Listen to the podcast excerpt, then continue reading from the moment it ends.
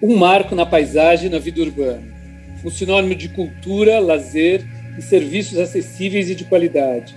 Assim é o SESC, com suas 44 unidades em 21 cidades de São Paulo, com milhares de funcionários e milhões de usuários por ano. Uma instituição que reforça há mais de 70 anos o valor da boa arquitetura para o bem-estar das pessoas e a qualidade de vida nas cidades. Hoje é do SESC que a gente vai falar. Este é o Betoneira, um podcast que mistura um pouco de tudo para falar sobre arquitetura, pessoas e cidades. Eu sou André Scarpa. Eu sou Marcelo Barbosa e juntos conversamos com grandes convidados para saber mais sobre os assuntos da vida urbana. E aí, bora? Temos aqui hoje um grande convidado, Danilo Santos de Miranda, diretor do SESC São Paulo. Seminarista até os 24 anos, estudou filosofia e ciências sociais e começou a trabalhar no SESC em 1968 como orientador social. Em 1984, se tornou diretor, cargo que ocupa há 37 anos. Comanda hoje mais de 40 unidades no estado de São Paulo, com quase 8 mil funcionários e que atraíram em 2020 quase 7 milhões de pessoas. Além do SESC, Danilo também faz parte do Conselho de importantes instituições culturais, como a Fundação Bienal de São Paulo e o Museu de Arte Moderna. Danilo, seja muito bem-vindo ao Betoneira. Obrigado, Amazonas. Muito obrigado. Ô, Danilo. É um prazer, é uma honra ter você aqui. Obrigado. Vamos lá. Queria começar perguntando sobre o início da sua história no SESC, onde você entrou em 1968 como orientador social. Como era o SESC naquela época, comparando com o que conhecemos hoje? Olha, era bem diferente, viu? Primeiro, é uma situação política muito diferente da atual. Em 68, nós estávamos em plena ditadura militar, que naquele ano, inclusive, se acirrou né? se tornou mais, mais, mais forte, mais violenta. Né? Então, do ponto de vista político, naquela época nós tínhamos uma situação muito especial. Por outro lado, era uma contradição curiosa, porque no decorrer desse concurso para o SESC, assuntos de interesse nacional, assuntos de interesse político, inclusive, de alguma forma, eram parte das discussões que eram trazidas na, na, no processo seletivo. O SESC já tinha ali, entre as pessoas que participavam e que, e que dirigiam esse processo dentro do SESC, Sim. Uma certa, um certo desejo libertário com relação a buscar pessoas que pensassem de uma forma fora daquela caixinha do golpe. Né? Pelo contrário, eram pessoas que tinham uma visão um pouco mais aberta do ponto de vista até mesmo político. Eu diria até de pessoas progressistas, no mínimo, pelo menos. Uhum. Isso aparecia quando você era submetido no concurso a discutir a questão da, da alfabetização de adultos, discutir a questão do monopólio da Petrobras na época, discutir questões que eram muito políticas e eram conotadas, eram, eram todas elas tinham essa conotação muito forte do, do, do, do da questão política, né? E muito sinceramente devo dizer a vocês que quando eu participei do concurso foram várias etapas, uma etapa escrita, depois uma etapa oral e depois uma etapa, uma etapa mais psicológica eu achava que eu não passava nas etapas todas. Olha que legal. O meu pensamento eu dizia, não, eu sou favorável a, uma, a um compromisso de ordem pública, eu acho que a alfabetização de adultos, que na época se discutia muito, é um movimento importantíssimo, a figura de Paulo Freire já estava, de alguma forma, inspirando tudo aquilo, havia um movimento uhum. grande é, antes do golpe com relação à questão da mobilização para a alfabetização de adultos, isso tinha uma conotação política também. Então, tudo isso me levava a ter um pensamento com relação àquilo a partir da minha experiência pessoal. Eu, eu, eu estudei, no, fui seminarista, e tinha uma perspectiva muito humanista com relação a tudo, e inclusive com relação à política mesmo. Eu participei Sim. por tabela de alguns movimentos ligados à, à questão política no país, à questão das organizações estudantis, dos movimentos todos. Eu tinha uma relação forte. Eu nunca participei de um movimento político propriamente, de um grupo político definido, mas eu estava nesse campo vasto de um pessoal que pretendia mudar, pretendia é, retornar à democracia, pretendia ter uma perspectiva de transformação do país e via a questão da educação barra alfabetização, que era o nome naquele momento, como algo vital para poder transformar e melhorar esse país. Então, eu achava que eu não, não tinha passado no concurso. eu, eu achava que não seria chamado para a etapa seguinte, fui sendo chamado, umas três ou quatro etapas, lá fui indo, fui chamado, até que era um grupo muito grande, eram, sei lá, milhares, talvez, não sei se milhares, mas centenas, pelo menos mil pessoas, pelo menos, participavam do concurso, e no fim eram dez. Olha. Dez. Então, é, foi um momento muito diferente do momento atual. Atualmente, nós vivemos uma outra realidade. Primeiro, a gente está um pouco mais experiente na vida. Né? Também é verdade. Acumulando muita coisa. E segundo, a realidade à nossa volta também. Se, de um lado, ela ganhou, ganhou aspectos muito avançados, eu diria, por incrível que pareça, nós passamos por muitas transformações. A ditadura foi um momento muito grave na nossa história, realmente, e depois da ditadura, o processo de democratização do Brasil avançou, mas não completou. Estamos, estávamos em processo de democratização e fomos interrompidos nesse processo mais recentemente. Pois é, mas retornaremos a ele. Aí. Retornaremos, retornaremos, sem dúvida. Retornaremos. E Danilo, 16 anos depois de, dessa sua entrevista lá na, na, na Rua Doutor Vila Nova, você se tornou diretor do Sesc São Paulo, cargo é que ocupa 37 anos, né? É verdade. E Eu é, costumo é dizer, sério. brincando, que não me descobriram até agora. Mas isso é uma brincadeira que eu tenho que tomar muito cuidado. Ainda não te descobriram lá. É, mas pode me descobrir a qualquer momento. Mas, olha, 16 anos depois eu me tornei diretor. Mas eu passei por um período no SENAC, é bom que se diga. Desses 16 anos, curiosamente, eu fiquei cinco anos no SESC, primeiro. Ah, Aí, depois de cinco anos no SESC, 70, é três eu fui convocado para o SENAC, uhum.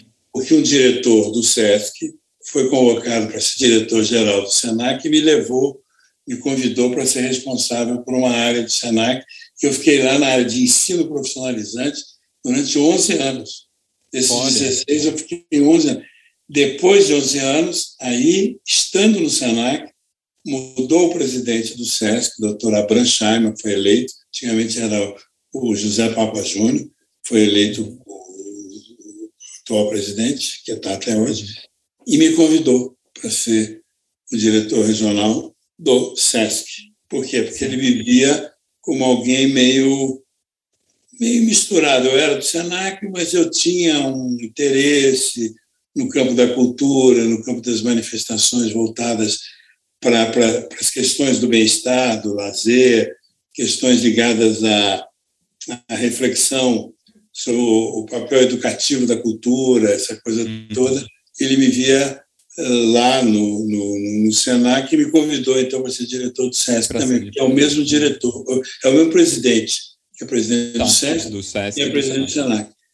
Mas está tudo Não, bem, estou muito contente, sou muito, muito é, plenamente, é, é, digamos assim, feliz de poder realizar o trabalho que eu realizo porque uma coisa o SESC me deu, até mais do que no SENAC, de maneira plena, é você realizar um projeto no qual você tem muita identidade, com o qual você está muito identificado.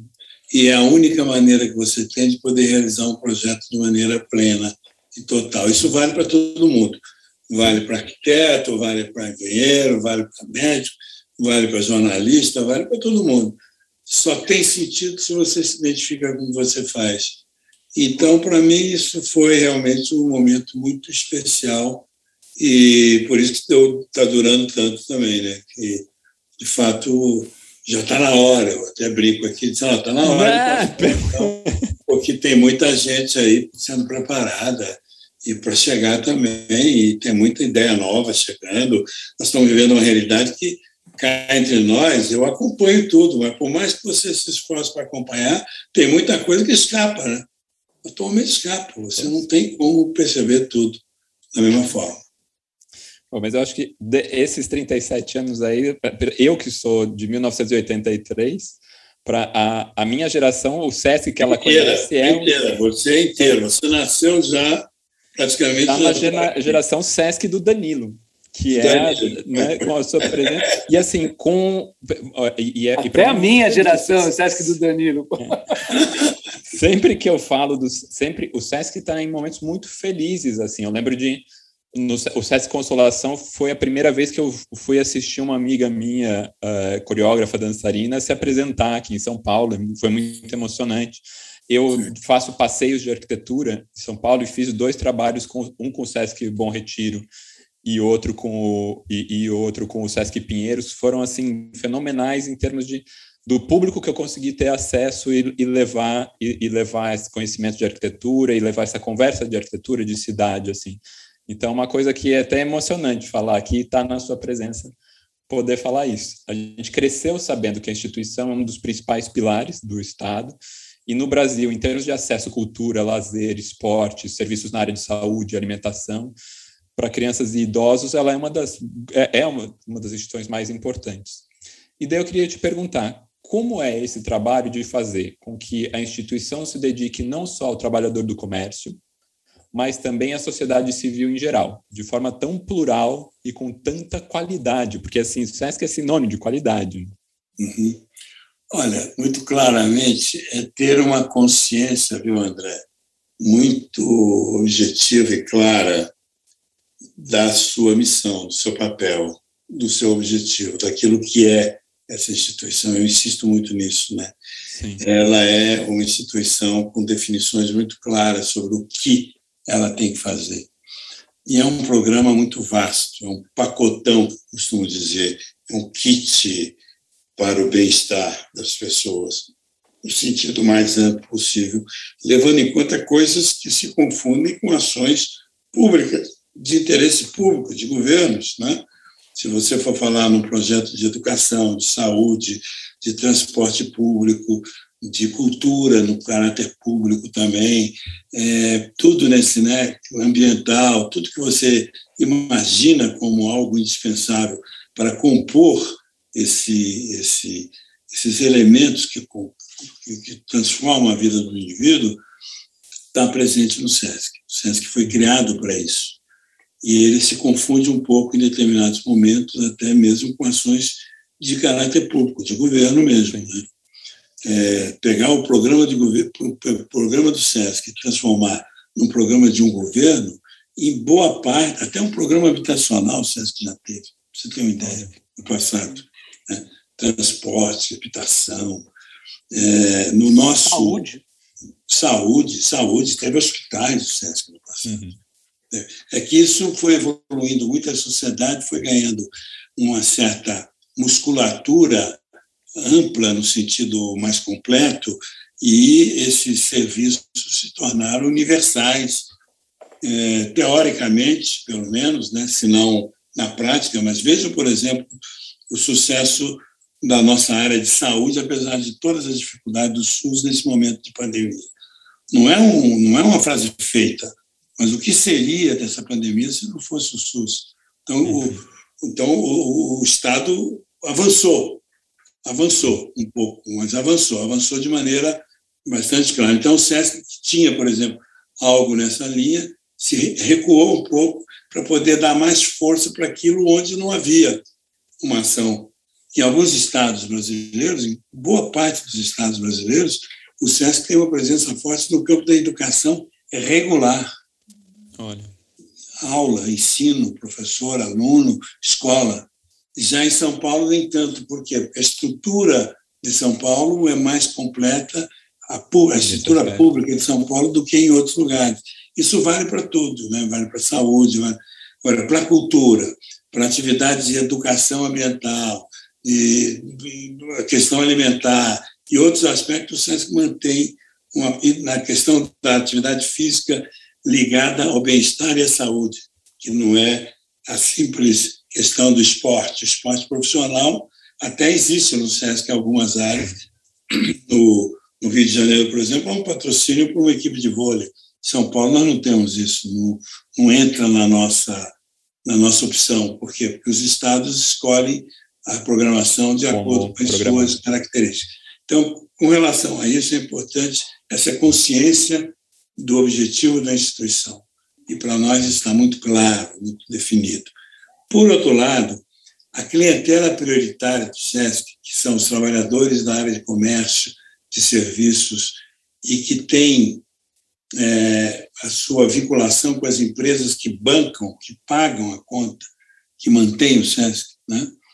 são os empregados nessas áreas, eles têm absoluta prioridade no SESC, em termos de programas, em termos de credenciamento, em termos de participação na prática, pagam mais barato a refeição, pagam mais barato um show, têm suas férias é, previstas nos nossos centros de férias de maneira prioritária, têm prioridades no atendimento odontológico, então eles têm as vantagens que são oferecidas. Mas o SESC é uma instituição que atua vinculando toda essa realidade ao meio onde está inserido, ao meio urbano, que é a característica do nosso público, por ser uma instituição voltada para a atividade de comércio e serviço, que se dá sobretudo no meio urbano, né? sobretudo no meio urbano.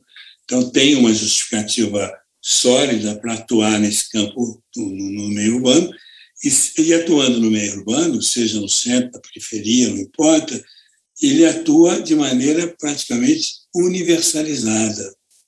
Para quem? Para todos os que podem ser atingidos por sua ação. E, nesse sentido, portanto, sobretudo na cultura, na atividade física, naquilo que é possível, na frequência, nas atividades que se desenvolvem nas nossas unidades, está aberto para todo mundo. Então, essa ideia da universalização, por quê?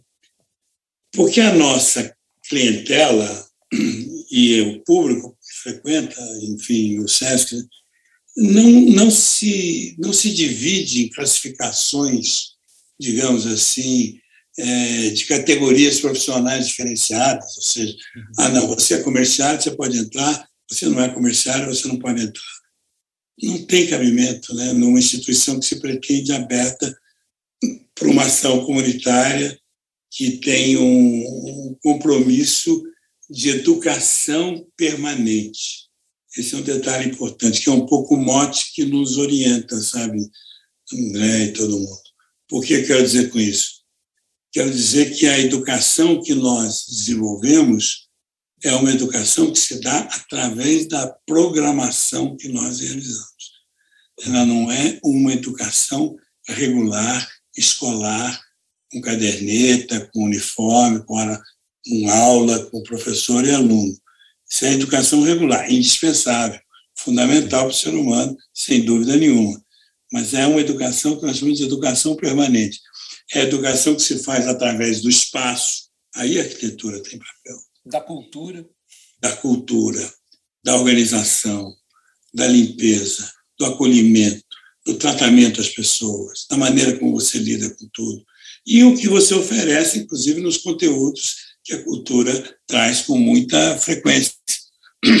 A música, o teatro, a dança, a literatura e tudo isso estão oferecendo permanentemente temas, discussões as mais profundas, além de termos todo um programa voltado para o debate, para a discussão, para, para seminários, cursos, etc., que estão muito frequentes nas nossas realidades, com todos os assuntos de interesse geral. Né? Então, a presença do público para nós é sempre motivo de muita de muito desafio, muito muito muita provocação, né? O desafio permanente de estar Então, e você levantou uma questão aí antes da pergunta, quando fala da, da presença, digamos, da inovação permanentemente. Não é inovação pela inovação. Eu não quero ser moderno por ser moderno. Eu quero claro. ser inovador, quero ser moderno para poder realizar melhor, para atingir mais gente, para ir mais longe, para poder fazer melhor ainda aquilo que a gente faz. Então essa é um pouco uma filosofia que está muito bem, muito bem é, assimilada na instituição. Muito Nossa, bom. É, você falou cultura, né? Então vamos vamos à cultura, né? É, nesses tempos bicudos que a gente vive hoje, esse, o atual presidente que eu não vou nominar, ele destruiu. Inominável. É inominável. Ele destruiu o Ministério da Cultura e botou como uma secretaria especial uh, pendurada no Ministério do Turismo. Danilo, qual, qual que é o teu entendimento de cultura e como é que você avalia, avalia essa decisão de, de colocar a, a, a cultura numa, no Ministério do Turismo, essa coisa absurda, surreal? Não, é dar mais importância ao rabo do que ao corpo, né? Exatamente. Exatamente. Então, a questão central, é, até acho que o turismo é uma coisa importante numa, numa ação, especialmente num país como o nosso, que tem tanto potencial com relação à questão do turismo e então vinculada a uma área ligada à economia, à indústria, ao comércio, sei lá o que, caberia uh, desenvolver o turismo. E o turismo tem um componente cultural também importantíssimo, mas é, seria mais cabível que o Ministério da Cultura assumisse algum papel importante, tivesse ali um aspecto voltado para o turismo dentro do Ministério da Cultura e não o contrário. Né? E não o contrário. Falta, então, falta uma, um entendimento básico, elementar. Né? E entendimentos básicos, elementares, conhecimentos rudimentares é o que mais faz falta aí nesse povo que está no poder atualmente. Né? Então, esperar deles uma saída muito inteligente para a questão é, da da cultura é, e o entendimento adequado da cultura, do papel da cultura, da importância da cultura, é esperar demais de quem não consegue entender nem qual é o seu papel como administrador até do, do, da questão da saúde no Brasil, para dar um exemplo. Sim, mais sim nesse momento que a gente passa. Que tivemos aí as consequências. Né? Cultura, para mim, é mais do que é, atenção ao mundo das artes e aos artistas.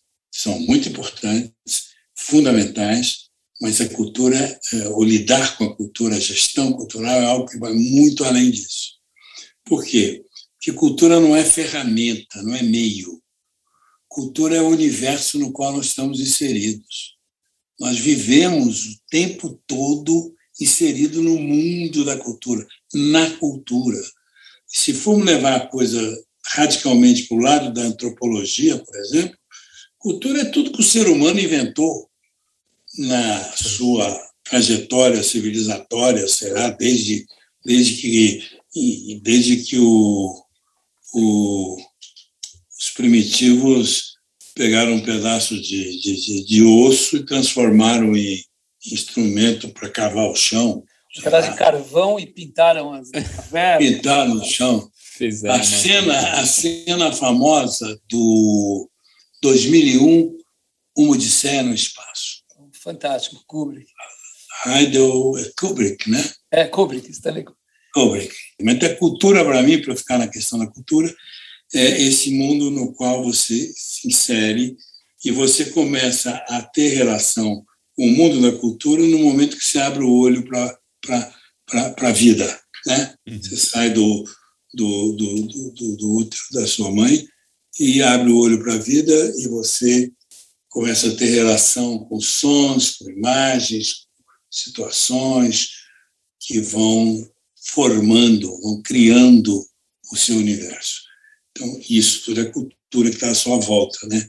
Então, você está tendo realidade, está em contato com a realidade da cultura no sentido mais profundo, mais amplo, é, desde esse momento, e só vai acabar o dia que você fechar o olho para sempre. Na cultura, existe várias gradações e vários níveis diferenciados, né? E quando nós chegamos nesse nível do abstrato, do simbólico, que é o mundo das artes, é que você expressa de maneira mais completa e chega a um nível, digamos, mais elevado, né? É, mais completo para o ser humano poder criar, desenvolver, ampliar.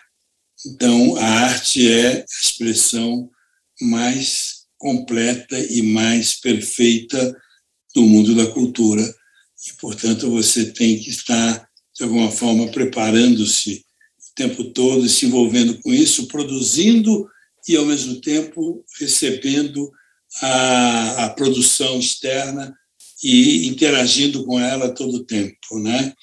isso para entender o, o, dinamismo da questão cultural como algo muito mais sério do que simplesmente administrar dinheiro para artista ou para entidades culturais. É muito mais do que isso. Muito mais. Eu tive a oportunidade há muitos anos atrás de ter um contato com Jacques Lang, que é um, foi um ministro da cultura do Mitterrand, Mitterrand, da França, que é um dos países que tem essa perspectiva da cultura mais ampla, inclusive do ponto de vista econômico, que é decorrente, ele não é causa, ele é efeito.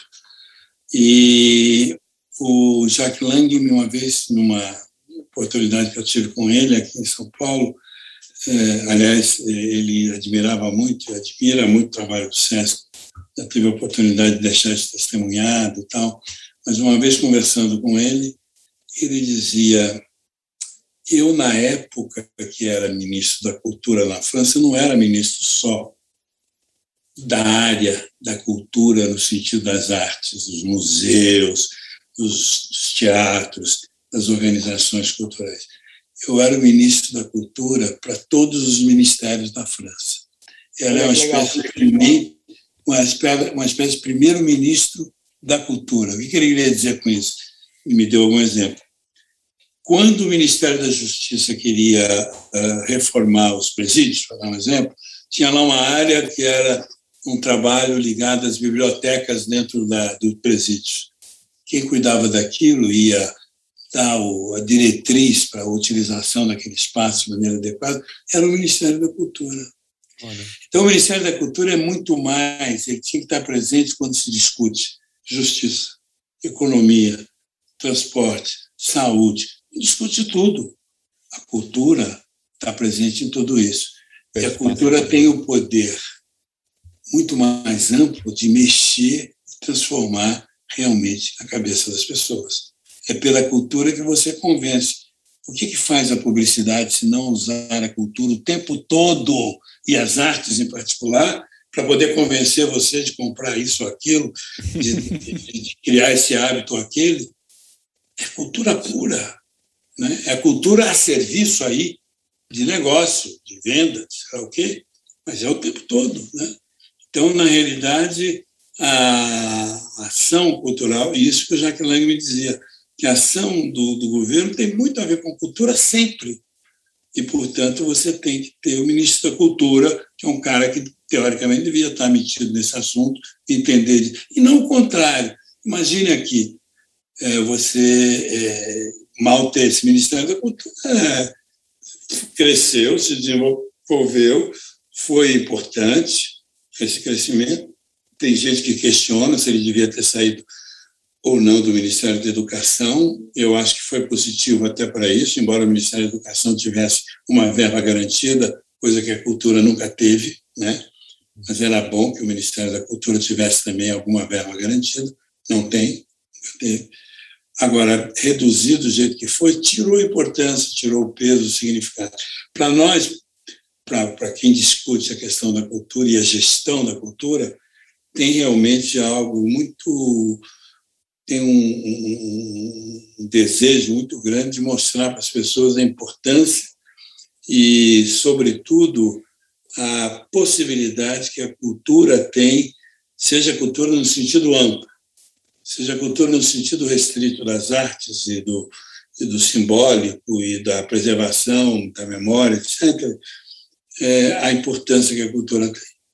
Seja no sentido, seja no outro, tem que ter realmente uma, uma presença maior. Agora, por que, que não houve essa atenção no atual governo?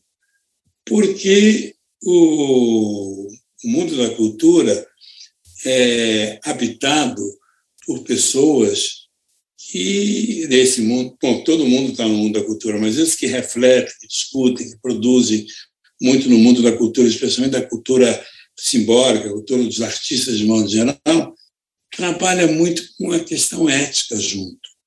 E o trabalho com a questão ética junto significa contestar tudo que está equivocado, errado, inaceitado, e que, portanto, tem que ser apontado, tem que ser colocado na, na berlinda, tem que, de alguma forma, questionar. Ora, quem é que gosta de questionadores o tempo todo? E, um, sobretudo, um governo como esse, que é um governo que pretende um autoritarismo impor suas verdades. Então, não admite, hipótese alguma, quem questione. E como artista questiona, é melhor desconsiderá-los, desprezá-los, não ter financiamento, é, abandonar todas as possibilidades de, de, de apoio, é, prejudicar a Lei Rouanet, acabar com essa história da Fundação Palmares, acabar com isso, com aquilo. E é o que está acontecendo. Né? Agora, vamos restabelecer tudo isso, não tem Vamos, vamos, ano que vem a gente restabelece tudo isso, espana. É, aliás, você falou, você falou da, da, da do, do, Jacques Lang, né, do governo Mitterrand, ele que, patro, ele, ele que patrocinou os grandes, grandes projetos arquitetônicos é, que são referência até hoje, né? É, é mesmo, né? Todos, Qual, a Biblioteca Nacional? Não, qual é Biblioteca, o Museu do Mundo Árabe, é, Museu o, do Mundo Árabe. Aliás, ele era diretor do museu, estava presidindo o Museu do é, Mundo Árabe. O Parque Parque Lafayette, é, as grandes obras do governo Lafayette, É isso mesmo, é. é. Ele tem uma forte presença nesse mundo. E ele dizia isso com toda a naturalidade, que ele era realmente o primeiro-ministro da cultura. Por quê? Porque ele tratava-se qualquer assunto ligado que tinha um aspecto cultural, e quase todos os assuntos têm, ele estava envolvido no meio. Sim. É, Danilo, vamos falar um pouquinho de arquitetura. Vamos falar um pouquinho Ah, pois não, claro. Eu esqueci. Eu esqueci. Um, dos legados fundamentais do SESC é. são, os, são, as arquiteturas de suas unidades. Né? Pois é. É é, é, um, é, é um, conjunto assim de muitas linguagens e diferentes influências, é, incluindo, por exemplo, o, o, Sesc 24 de Maio do, do Paulo Mendes da Rocha, o Pompeia, da Rocha. o Pompeia da Lina, Pompeia da Lina, e, e lugares que são assim, e outros aí, tem muitos, e outros, tem e, e, outros. Tem. e são lugares são símbolos da cidade, né? Como que você define essa relação do Sesc com arquitetura e que isso tem a Olha, ver com o bem-estar social? Né? Tem a ver com bem-estar social, tem a ver com a busca da criação dos espaços melhores possíveis para atender os nossos objetivos. Né? Então, na realidade, é uma história antiga e eu até vou contar rapidamente para vocês como é que se dava. Antigamente, os arquitetos aqui eram escolhidos pela pessoa, por uma pessoa, o presidente, ou alguém que, eh, enfim, era encarregado ou pelo diretor, era uma coisa muito é, pessoal, eu diria. E pessoal significa conhecimento, é, ligações, amizades, é, informações, enfim, né? Hum, buscando atender aquilo que era que era para ser feito, mas buscando naquele mundinho individual cada um, né? Você vai buscar ali, né? E de lá para cá as coisas evoluíram bastante. Até já estavam começando a evoluir. Porque a história, por exemplo, da Lina foi, se deu nesse período, onde se apontava o dedo, eu quero escolher aquela pessoa, esta pessoa, aquele ali. Então, vários projetos foram objeto dessa escolha pessoal caso Sim. específico da Lina, ah, havia já um projeto pronto para a unidade da Pompeia, era um espigão de 30 andares, sei lá quanto, que destruiria essa fábrica toda. Esse projeto estava pronto, tinha maquete, eu vi essa maquete. Eu vi essa maquete. Até que mudanças internas, na época o presidente ainda era o José Copa Júnior, mas na diretoria do SESC, eu não estava no SESC. Nesse período eu estava no SENAC, como eu mencionei para vocês.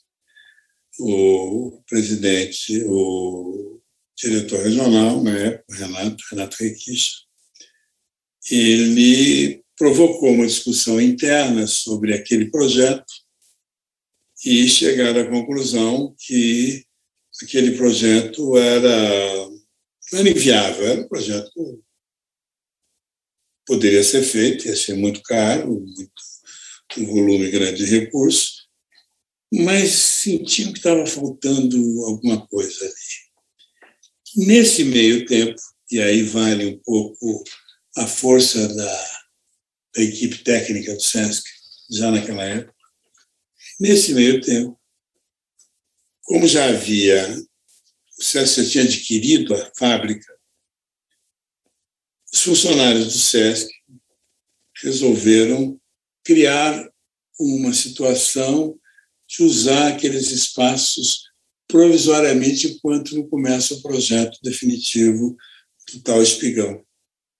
Vamos usar já, então, as quadras lá dentro, usar aquele espaço, uhum e tal, e aquilo foi usado durante um período.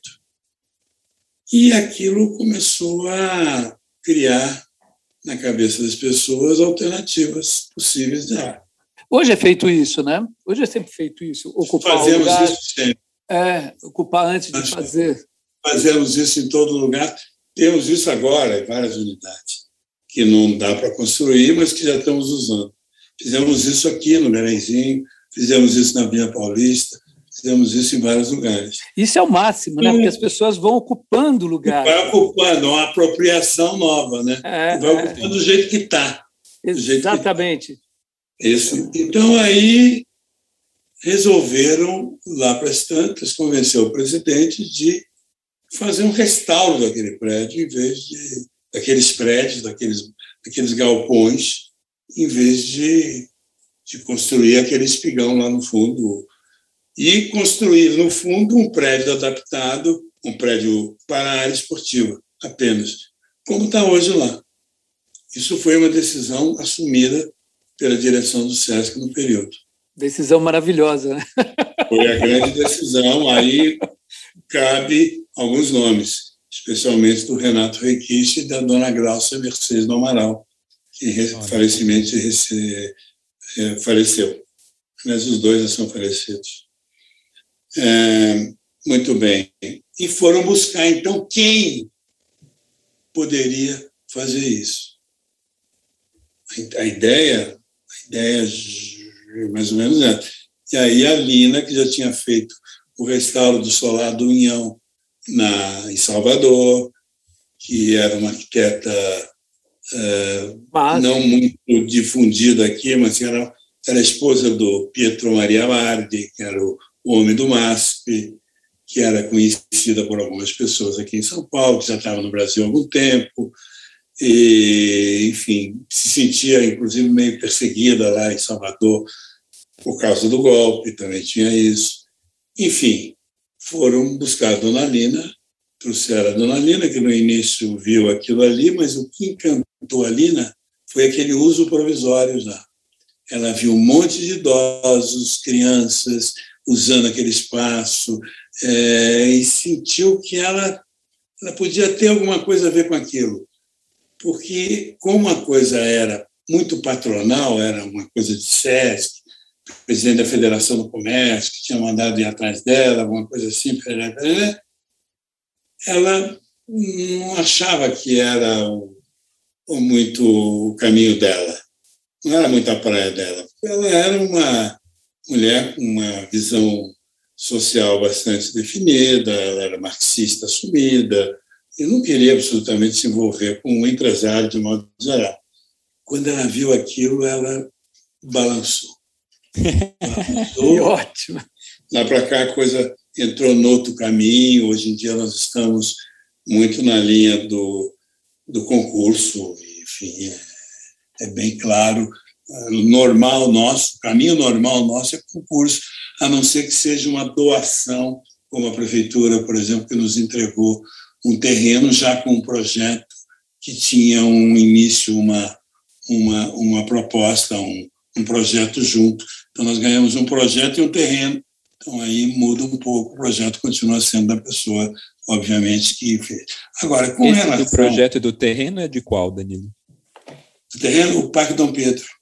Tá. O Parque Dom Pedro, nós recebemos da prefeitura um, um terreno, um terreno ali do lado do, do, do Mercadão, do Mercado Municipal, e ele veio junto com uma multiteca no terreno, que era do grupo do, do escritório Una. Una. Sim.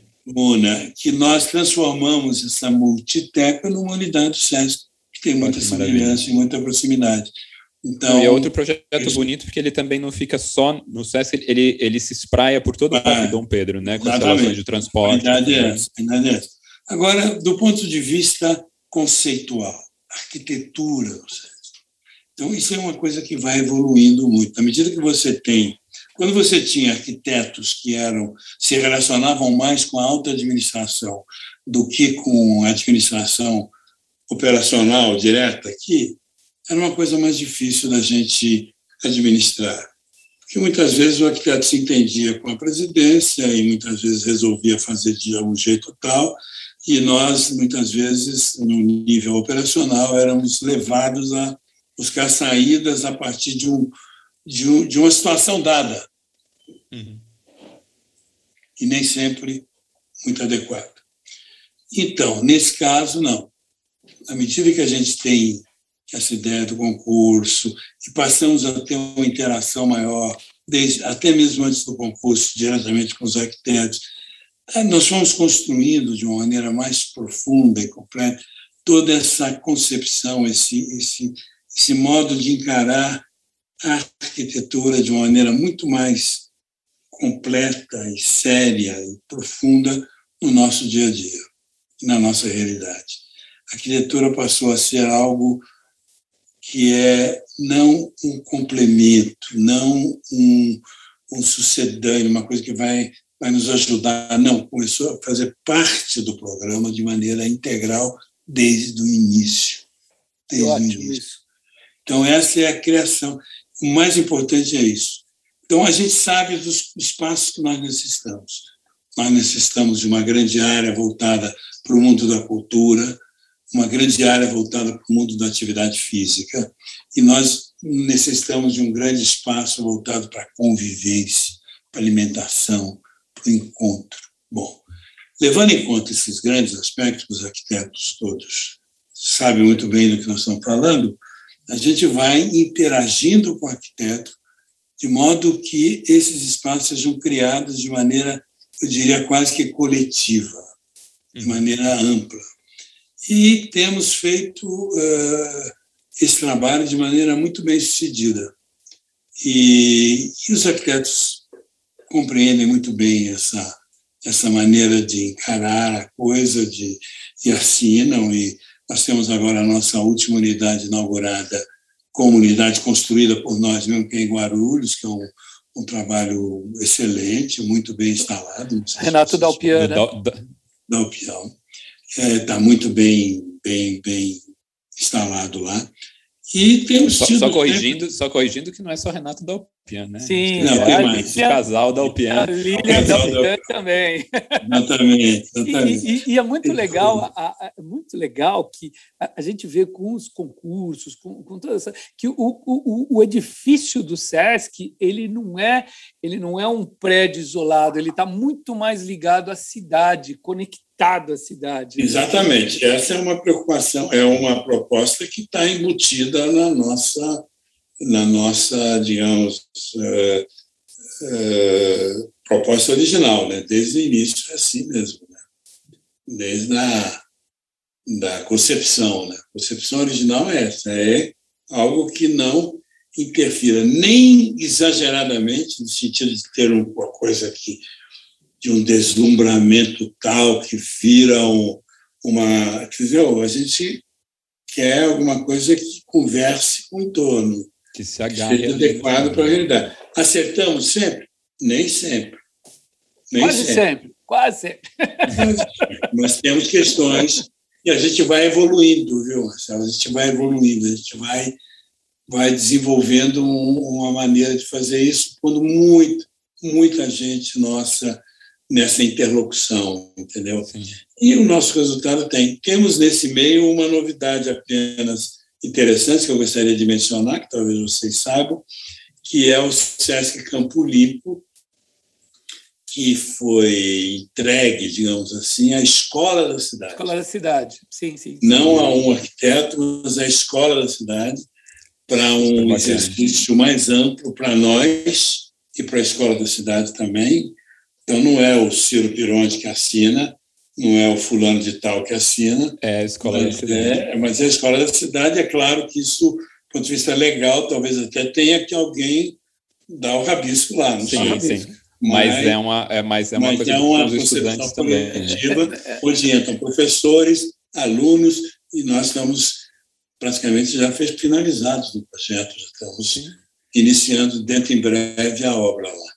Muito Não, bom, isso é muito coletivo. legal, porque eu lembro quando eu era estudante, tipo, um, pro, um projeto sonho era ganhar um concurso para fazer o SESC. Então, imagina esses estudantes já antecipando esse sonho. Né, agora já tem estudante antecipando. Não, isso é, isso é realmente. Então, isso aí fugiu do concurso. Isso aí saiu do concurso. Uhum. Eu tive projetos, por exemplo, é, esse do, do Grupo UNA, que eu falei. Ah, tenho dois projetos em que é, o escritório é, do Marcelo Ferraz já estava envolvido Brasil Arquitetura. Brasil com a atuação Brasil Arquitetura, que é o caso de registro, que nós ganhamos lá também um um galpão, um, grupo de galpões de uma de um entreposto japonês antigo que está lá do ar, uhum. tipo um Sesc Pompeia, do mesmo, do mesmo período do Sesc Pompeia. Olha, legal. Foi entregue para o Sesc lá e, e o Marcelo já tinha feito um restauro por conta do governo lá e nós o mantivemos. E a mesma coisa aconteceu com relação ao Sesc de São Bernardo, onde o Marcelo, novamente, com Lina, ainda com Olha. Lina, estavam fazendo um teatro e nós ganhamos esse teatro e mais o terreno em volta, então chamei o Marcelo para completar essa ação lá em São Bernardo. Mas é raro, nós não, não temos esse tipo de vinculação direta, e como são pessoas que já têm um vínculo grande conosco, Marcelo era o auxiliar de Lina lá no Sesc Pompeia. Né? E graças a essa formação com Lina, que ele acabou assumindo outras coisas que tem muito a ver com o nosso trabalho também. Né? Então, arquitetura para nós, eu costumo dizer, é programa, não é um, um complemento. Tá entendendo? É parte do programa, essencial no programa. Então, e o que, que esse ambiente tem que ter? tem que ter as características de um lugar público é, que tenha o lado, digamos assim, da, do conforto agradável e atraente para todo tipo de público, que não tenha nenhum tipo de barreira psicológica que impeça a, a aproximação de pessoas, especialmente aqueles que têm mais dificuldade ou são mais têm mais carências de frequentar esse tipo de, e isso tem acontecido muito claramente. Todas as nossas unidades, mesmo unidades que não têm todas as características que eu gostaria que tivesse, as inaugurações nossas são muito típicas. Quando nós inauguramos, é invadido. Nosso, nossas unidades são assumidas de maneira plena pela população, os que já frequentam e os que não frequentavam e passam a frequentar, no mesmo dia, na mesma hora, de uma maneira intensa isso. Então, eu costumo dizer com clareza que é uma apropriação muito objetiva, muito clara. Assim, Mas é Aliás, muito bonito isso do programa ir acontecendo antes mesmo do prédio acontecendo. Ah, sim, o SESC já é. Aqui Já teve é, uma é. experiência muito interessante que eu gostaria de mencionar, aqui no Belenzinho. Nesse prédio onde nós estamos hoje, a sede do SESC é aqui, que foi restaurada, reformada, melhorada, etc. E o Belenzinho está todo aí, um projeto grande que ocupou todo. Para nós virmos para cá, nós instalamos antes uma unidade provisória. Sim. E essa unidade provisória tinha muita dificuldade com relação ao bairro. Não era um bairro com uma tradição de ações culturais, era um bairro industrial. Aqui era uma grande indústria, fabricava, fabricava jeans. Então o bairro todo vivia um pouco em função dessa fábrica. Aí vem um outro troço aí novo. O que, que é isso? O SESC comprou a fábrica. Antes eu tinha sido vendido para um editor que ia fazer não sei o quê, mas essa que era mais para especulação, vendeu para o SESC, vendeu razoavelmente bem na época, e não, não instalamos logo a unidade, não tinha projeto ainda, e nós ocupamos, ocupamos. E para atrair gente, para dizer que tínhamos chegado, era complicado, viu, gente? Não era fácil, porque. Então, nós tivemos aqui uma equipe dirigida pela Elisa Santilli, que era a nossa gerente na época.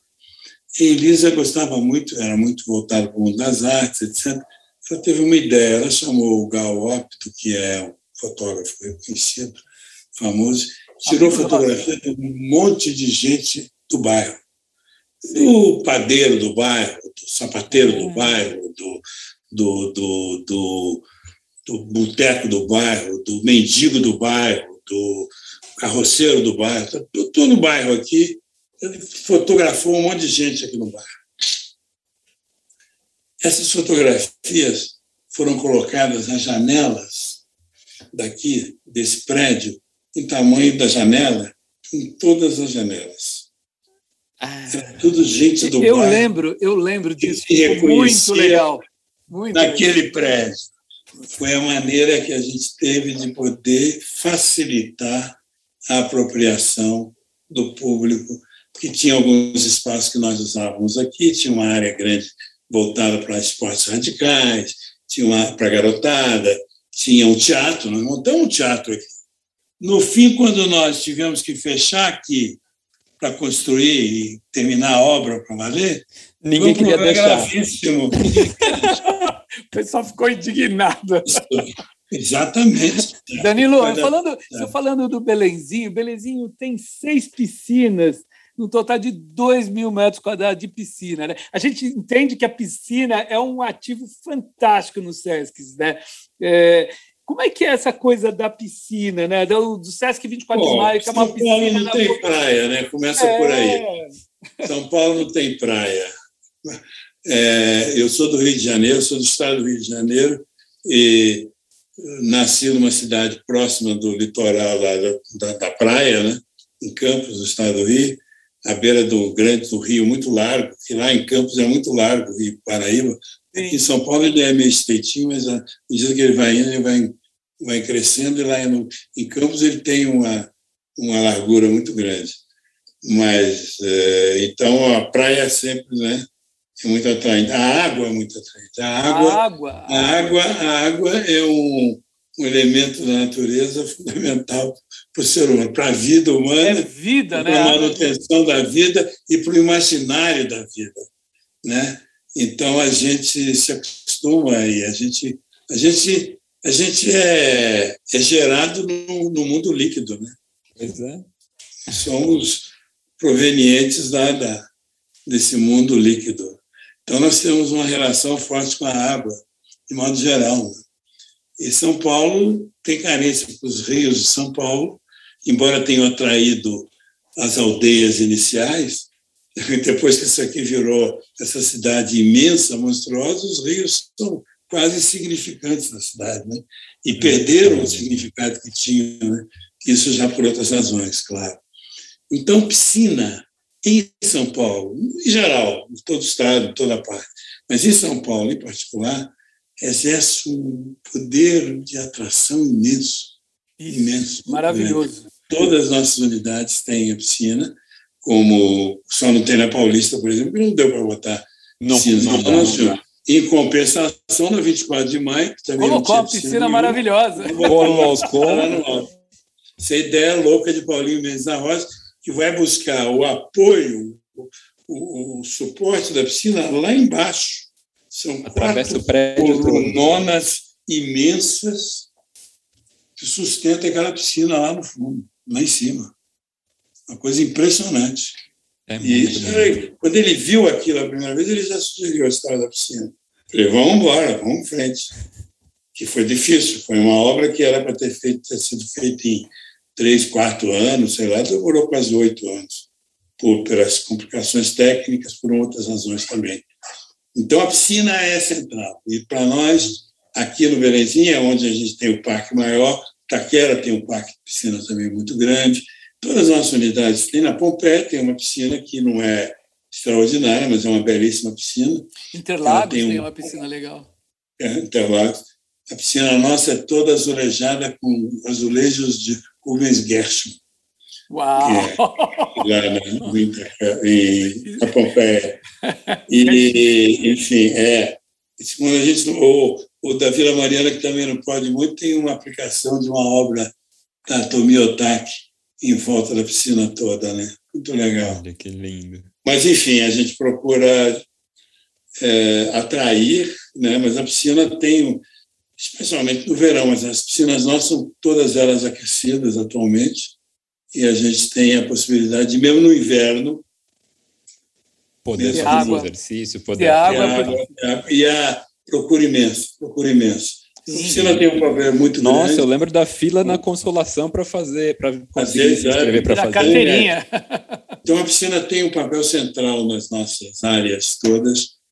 É, não é o único equipamento, é dos mais complicados. Tem outro detalhe também, estou exagerando um pouco. Um ou outro arquiteto, um dia, escreveu, estava fazendo para outro SESC de outro estado, também um centro cultural, ganhou a sei lá, foi indicado, ganhou uh, concurso. concurso. Concorrência. Concorrência, não sei, e fez. E veio um dia, você já que está conosco todos, todos aqui, que a piscina dele era muito mais barata que a nossa. E porque, não me lembro qual era o valor, mas estava até. Isso é se botar numa publicação. Eu falei, é, mas é que é, nós não trabalhamos com, com a ideia é, do custo direto. Nós trabalhamos com a ideia do custo-benefício. Da durabilidade, né? Você mede, você mede no tempo. Olha aí. É então, isso aí. essa piscina sua aí tem túnel de serviço? Não, não tem. Tem, você pode entrar por baixo dela para fazer algum tipo de coisa? Não, não tem. Então, as nossas piscinas todas são mais caras, porque todas têm túnel de serviço e algumas têm até como você acessá-las por baixo, de modo que você pode mantê-las de maneira absolutamente prática e ela vai durar muito mais. A piscina que ele fez ficou parada há quase 10 anos e as nossas aqui, nós temos manutenção em todas as piscinas nossas. Todas têm túnel de serviço, e as que não tinham túnel, tinha só uma valeta de serviço, que era o caso do Taubaté, está se transformando agora num túnel de serviço também. Então, a piscina não é uma construção tão simples, é só um buraco para pôr água dentro.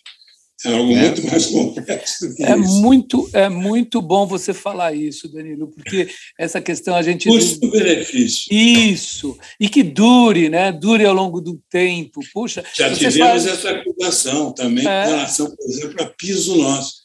Quando o Sesc fez o Sesc Interlagos, foi acusado na época de gastar eh, com materiais nobres granito, marmar, não sei o que lá, quando podia botar um cimentão lá. E foi falado na época, a pretensão nossa é que isso dure para sempre. A diferença é essa. É simples isso. Essa questão do custo-benefício é essencial. É, e... Muitas vezes custa mais caro, mas no longo prazo custa mais barato. Custa mais barato. Exatamente. E você, como contratante do serviço, é muito maravilhoso você falar isso para a gente. Você falar tem que isso falar. É, porque, porque a gente se, se bate com isso, uma coisa que é melhor, ela custa mais caro, mas ela vai durar muito mais tempo. Vai facilitar Claro. a manutenção. Aí, aí eu penso, quando o cara quer lucro imediato, rápido e visa lucro, fica complicado, realmente. Exatamente. E não tem compromisso com o futuro. Agora, no nosso caso, não, né? A gente está construindo alguma coisa para manter, para ficar, né? Então, para nós, isso é parte essencial da proposta. Maravilhoso. Danilo, para a gente finalizar aqui com muita dor no coração, porque essa conversa está. Tava assim, falando o dia espetacular. inteiro, né? Pois é, né? Podíamos Pois ficar é. aqui e fazer Não uma que série. fazer duas sessões no podcast de vocês, Nossa, não, não dá vontade Dá de parar aqui. Mas eu queria saber de você o que, que a gente pode esperar do SESC nos próximos anos. Como como está perto de completar 40 anos à frente da- das unidades de São Paulo, né? quais são os projetos? não sei se eu vou completar 40 anos. Então, Opa, por, vai claro. sim. olha, Quais os lá. projetos que você gostaria de concretizar Olha, futuramente? nós temos uma previsão no mínimo de 10 anos pela frente em termos Olha, de legal. o que tem de obras de novas unidades, de expansão institucional. Pelo menos 10 anos a gente tem pela frente. Nós temos unidades previstas para o interior, para a Grande São Paulo e para a capital. Uhum. E são muitas. né? É, só na capital nós temos, além da que nós começamos já no Parque Dom Pedro, começamos, já está lá cavando o chão. Estamos até contratando agora um, um arqueólogo para poder dar uma olhada no material que está sendo encontrado. Não sei se é, se Olha é que da legal. demolição do San Vito ou se tem algum valor histórico mais antigo. Né? Então, nós, então temos que chamar especialista. Né? Isso é um cuidado que a gente tem que ter sempre em tudo quanto é ação nossa. Tem, busca quem tem para nos ajudar a tomar uma decisão. Aqui em São Paulo, nós recebemos alguns outros terrenos da prefeitura. Um em Pirituba, outro em São Miguel. Os projetos estão começando a amadurecer. Projetos. Não tem unidade provisória. Tanto em Pirituba como em, em é um antigo clube em Pirituba. Em São Miguel, uma área que era da prefeitura, é, uma, uma área para ser instalada uma unidade nossa lá bairro bem periférico, ambos bem periferia.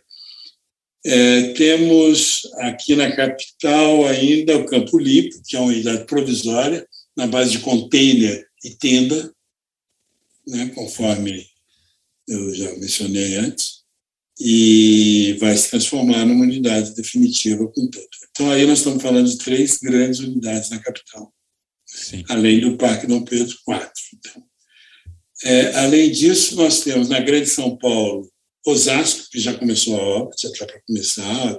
Estamos tirando a provisória que estava lá no terreno para ser deslocada para uma, uma provisória 2, que vai ser uma casa alugada lá, para a gente ficar durante um tempo até a obra poder ficar pronta para retornar para a obra definitiva, né, em Osasco.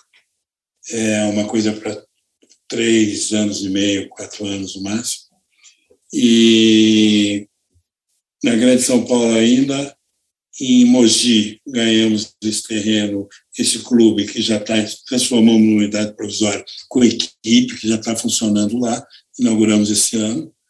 E temos São Bernardo, que é uma unidade que também é, deverá iniciar uma adaptação daquele espaço. É um antigo teatro que eles fizeram, estava em ruína, estava não estava feito, quer dizer, começou a obra, mas não concluiu. Nós recebemos a prefeitura, vamos concluir a obra desse teatro e terminar todo uma, um complemento necessário para o SESC lá. Né? Em volta do, do pavilhão da Vera Cruz, antiga produtora de cinema. Cinema. Vera Cruz. Abraça, de certa maneira, a Vera Cruz. Isso falando ABC, Osasco e São Paulo capital. Temos registro, uma unidade nova, que eu mencionei para vocês também. Nós recebemos esses galpões do chama KKKK, quatro vezes K. Era uma associação dizer, japonesa, né? Que dava, exatamente.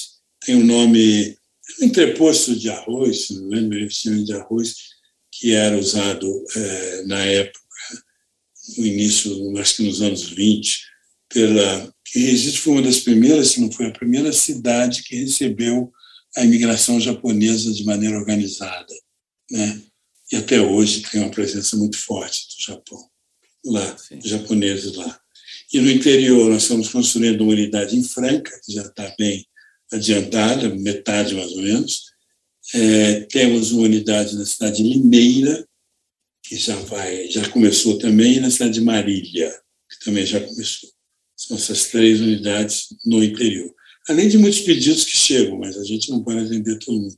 Só aí vocês viram que tem uma quantidade de. Quanta coisa ainda tem. Muita coisa em termos de expansão física.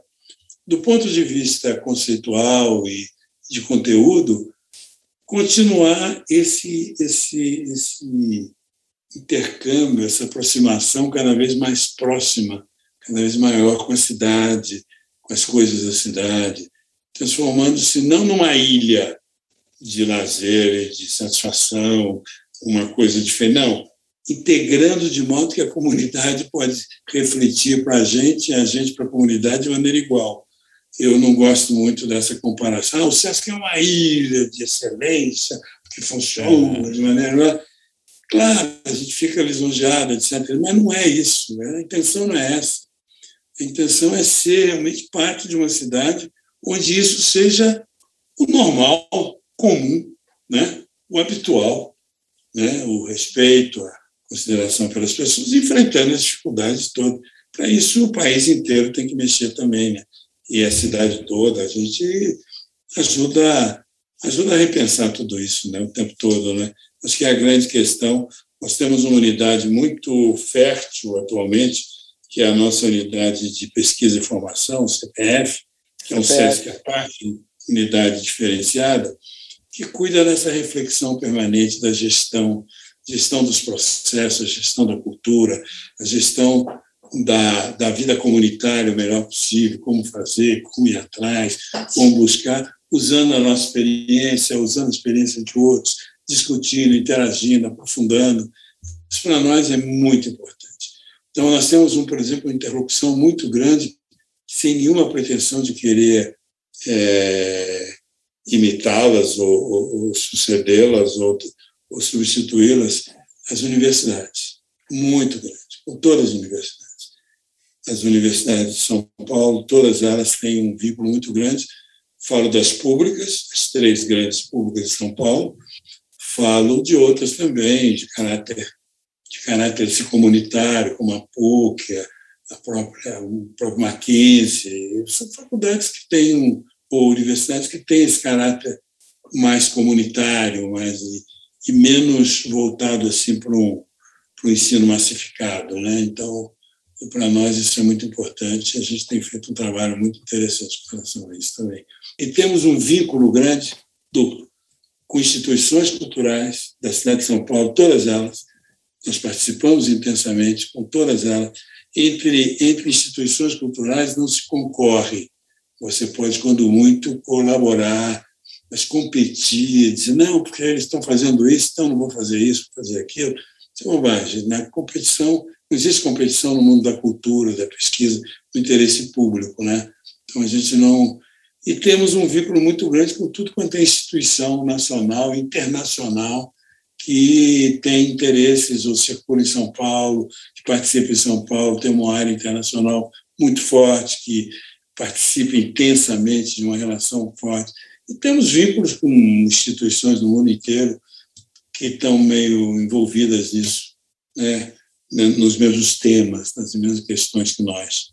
Isso é muito bom, somos bastante é, articulados nesse aspecto, e colaborando, e indo atrás, buscando cada vez mais, muita gente articulando ações de todo mundo, e aqui também, trazendo muita coisa para cá também. Então, isso para nós é, é viver essa realidade de maneira mais plena possível.